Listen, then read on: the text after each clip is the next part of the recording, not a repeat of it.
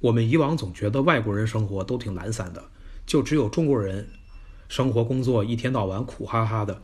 其实美国人就算节奏没有这么快，加班没有这么多，人家上班也是很敬业、很辛苦的，好不好？平时呢也没有多少时间做脚的护理。现在因为疫情，在家的时间就多多了，加上夏天快到了，足膜的销量在近期明显大增。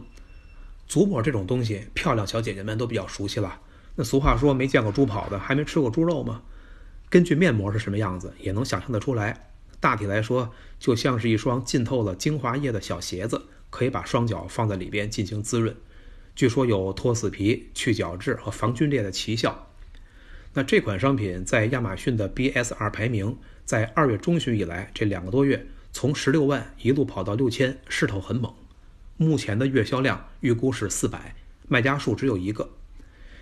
这个足膜一盒的重量是零点二公斤，外包装是一个扁平的小盒子。像这样的商品在物流上有非常大的成本优势。那我们来算笔账，看看利润空间怎么样。